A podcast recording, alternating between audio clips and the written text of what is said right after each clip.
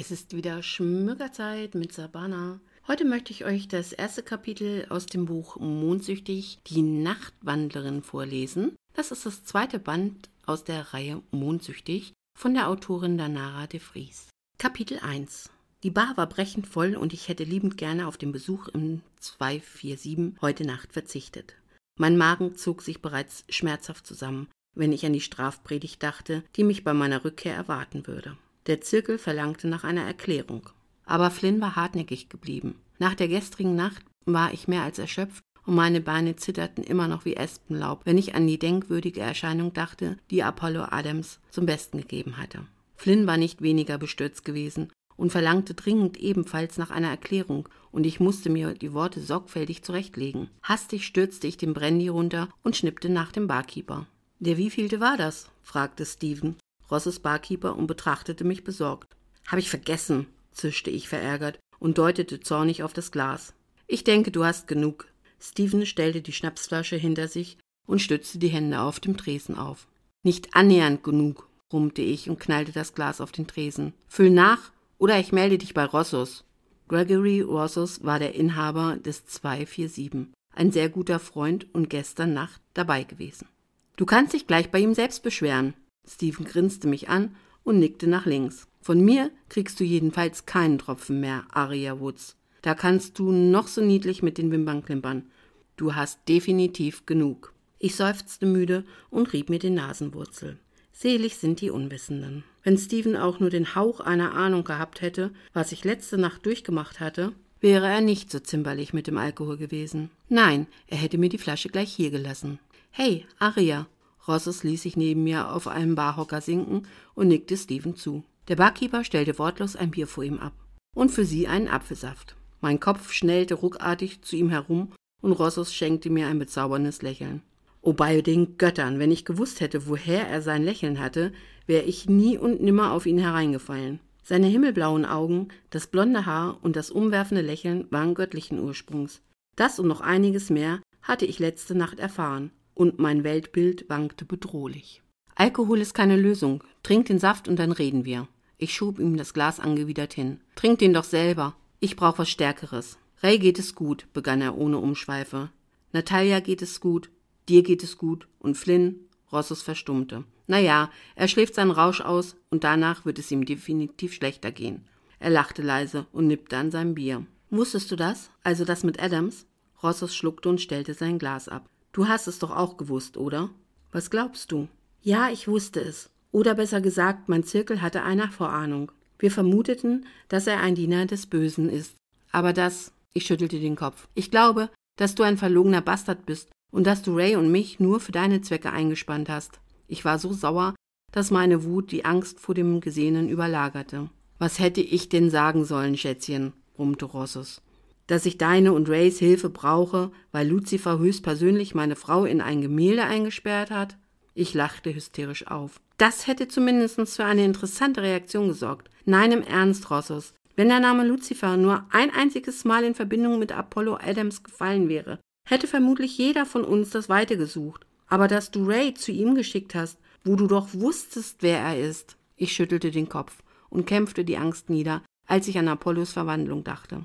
Er hatte sich uns gezeigt, nachdem wir Natalia aus dem Gemälde befreit hatten. Ich würde meinen Zirkel von Adams wahrer Natur unterrichten müssen. Meine Schwestern vermuteten in ihm nur einen mächtigen Dämon. Diese neue Erkenntnis würde für Angst und Panik sorgen. Wir mussten vorsichtig sein. Rossus lachte leise. Du hast Ray doch gesehen, oder? Sie war in keiner wirklichen Lebensgefahr. Ein eiskalter Schauer kroch mir über den Rücken. So etwas wie sie hatte ich noch nie gesehen, und ihre Verwandlung ging mir nicht mehr aus dem Kopf. Ray Mayo, Freundin und Geliebte von Apollo Adams, der niemand anderes war als Lucifer höchstpersönlich, hatte sich gestern Nacht vor meinen Augen in das süßeste Wesen verwandelt, das ich je gesehen hatte. Sie war ein wunderschöner kleiner Fuchs geworden, und Adams hatte irgendetwas von einem göttlichen Wesen gemurmelt. Schwer vorstellbar, dass sie mächtiger war als er, vor allem jetzt, wo ich wusste, wer er war. Lucifer hatte den Fuchs mühelos im Nacken gepackt und somit außer Gefecht gesetzt.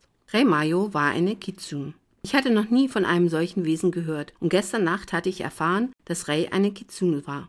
Unsere Freundschaft war noch nicht sehr alt und ich wurde bereits jetzt auf eine harte Probe gestellt. Sie kann auf sich aufpassen und ich bin sicher, dass Apollo sie nicht ohne Grund am Leben gelassen hat. Das war mir neu. Ray lebt? Aber ich dachte, Ray hatte darauf bestanden, dass Adams uns gehen ließ, und seitdem kämpfte ich mit Schuldgefühlen. Ich hatte nicht damit gerechnet, dass Lucifer den kleinen Fuchs am Leben lassen würde. Für mich war es endgültig gewesen, ein Abschied für immer. Und ich war in dem Wissen in den Fahrstuhl gestiegen, dass ich Ray in den nächsten Tagen beerdigen konnte. Rosses lachte. Nein, hat er nicht. Ich habe heute Morgen erst bei Adams angerufen und dann bei Ray. Ich glaube, ich habe sie aus dem Bett geklingelt. Zusammen? Rosses schüttelte grinsend den Kopf. Ich gehe davon aus, dass Ray wieder Single ist. Adams jedenfalls ist nicht ans Telefon gegangen. Hat sie gesagt, was passiert ist? Rossus zuckte mit den Schultern. Nur so viel, dass Apollo eine ordentliche Abreibung kassiert hat und ich ihm lieber nicht über den Weg laufen sollte. Ich griff nun doch nach dem Apfelsaft und leerte das Glas in einem Zug. Das waren ja völlig neue Entwicklungen. Das ist unglaublich. Was ist sie?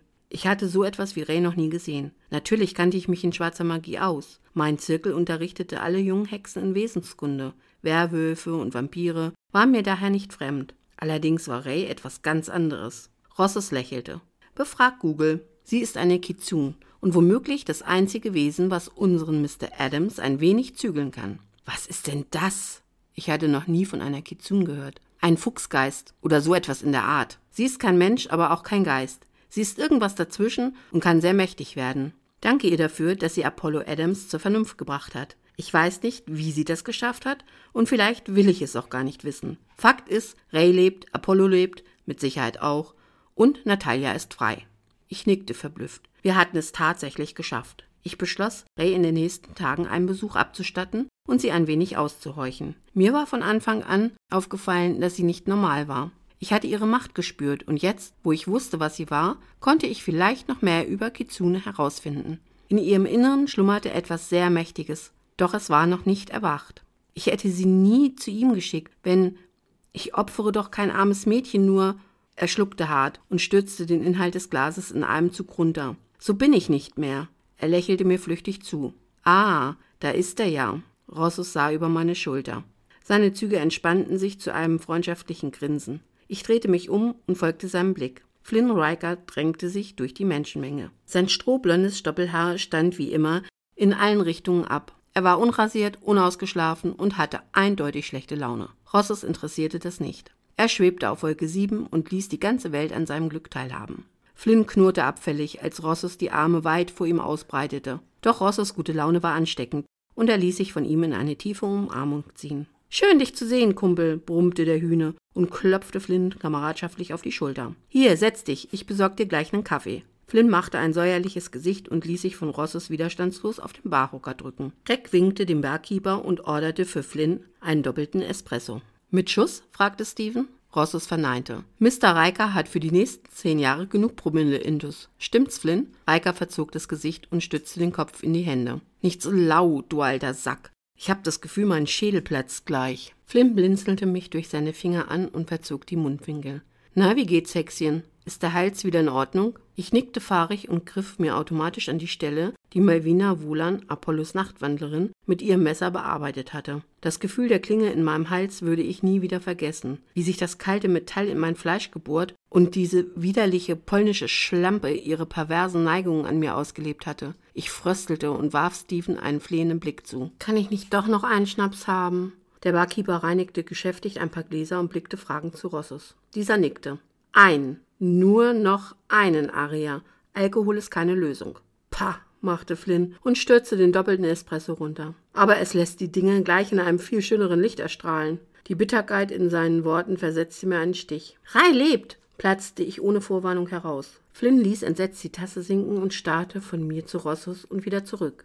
Wie ist es möglich? Das wissen wir auch nicht so genau. Sie ist jedenfalls zu Hause. Greg hat sie heute Morgen aus dem Bett geklingelt, erklärte ich und starrte auf den Brandy, den mir Steven vorsetzte. Mein Kopf brummte gewaltig und es wäre vielleicht besser, auf den Alkohol zu verzichten und es stattdessen Flynn gleich zu tun und auf Kaffee umzusteigen. Flynn schüttelte lachend den Kopf. Dieser kleine Rotfuchs, murmelte er und griff nach meinem Brandy. Willst du den trinken oder versuchst du einen neuen Verschwindezauber? Ich zuckte mit den Schultern. Flynn griff nach dem Glas und prostete erst mir zu und dann in Rosses Richtung. Auf Ray Mayo, die Lucifer persönlich besiegt hat. Er stürzte den Schnaps hinunter und knallte das Glas genauso laut wie ich vorhin auf den Tresen. Oh, ich glaube nicht, dass sie ihn besiegt hat, murmelte Rossus und sah an uns vorbei Richtung Eingang, wo sich gerade die Menge teilte und den Blick auf Apollo Adams freigab. Er lächelte suffisant und nickte in Rossus Richtung. Flynn folgte seinem Blick und fluchte. Und mir blieb bei Apollos Anblick kurzerhand das Herz stehen. Vor allem, als ich Malvina Wohlan erkannte, die förmlich an seinem Arm klebte und ihre langen Finger geschmeidig über sein Jackett gleiten ließ. Widerlich. Das gibt's doch nicht, keuchte Flynn und orderte gleich noch einen Brandy. So viel zur Theorie, murmelte Rossus und ließ sich von dem Barhocker gleiten. Entschuldigt mich, ich muss meine Gäste begrüßen. Er klang ganz und gar nicht begeistert, aber besser so, als dass Apollo zu uns kam. Ich konnte nämlich nicht dafür garantieren, dass ich nicht eins meiner Messer in Malvinas Kehle rammen würde. Ich bringe sie um, zischte ich unterdrückt. Flynn kippte gerade den nächsten Brandy und folgte meinem Blick, nachdem er das Glas umgedreht auf den Tresen geknallt hatte. Lass das lieber, Kleines. Die Wohlan hat einen mächtigen Gönner. Luzifers Augen sind nicht überall. Flynn lachte spöttisch. Davon bin ich überzeugt. Doch wenn ihr auch nur ein Haar fehlt, weiß er, bei wem er mit seinen Ermittlungen anfangen muss. Ich bezweifle, dass ihm die Wohlan mehr wert ist als der Dreck unter seinen Fingernägeln. Meine Wut steigerte sich, je länger ich das Pärchen beobachtete. Greg hatte sie mittlerweile erreicht und spielte die Rolle des gastfreundlichen Clubbesitzers. Nur seine angespannte Haltung verriet, dass er wusste, wer Apollo Adams eigentlich war. Lass es nicht drauf ankommen, murmelte Finn und griff nach meinem Arm. Komm, gehen wir woanders hin. Ich will, dass du mir alles über Ray erzählst. Sein Blick glitt zu Apollo und ein unruhiges Flackern trat in seine Augen. Und über Mr. Adams. Ich kann immer noch nicht glauben, was ich gesehen habe. Entweder du bestätigst es, oder ich bin gezwungen, meine Erinnerung in Alkohol zu ertränken. Mein Grinsen misslang kläglich.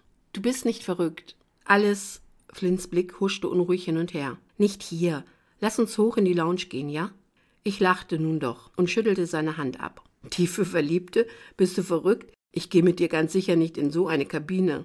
Flynn ließ genervt die Schultern hängen. Ich will nichts von dir, Aria, außer die Wahrheit. Dort drinnen wird uns niemand stören und ich habe keine Lust, dich mit in meine Bude zu nehmen. Die ist total unaufgeräumt und überhaupt. Wer sagt mir denn, dass ich dort nicht auf noch dümmere Gedanken käme? Ich legte Flynn einen Finger auf die Lippen und unterbrach seinen Redeschwall. Ist ja schon gut. Ich gehe mit dir in die Lounge.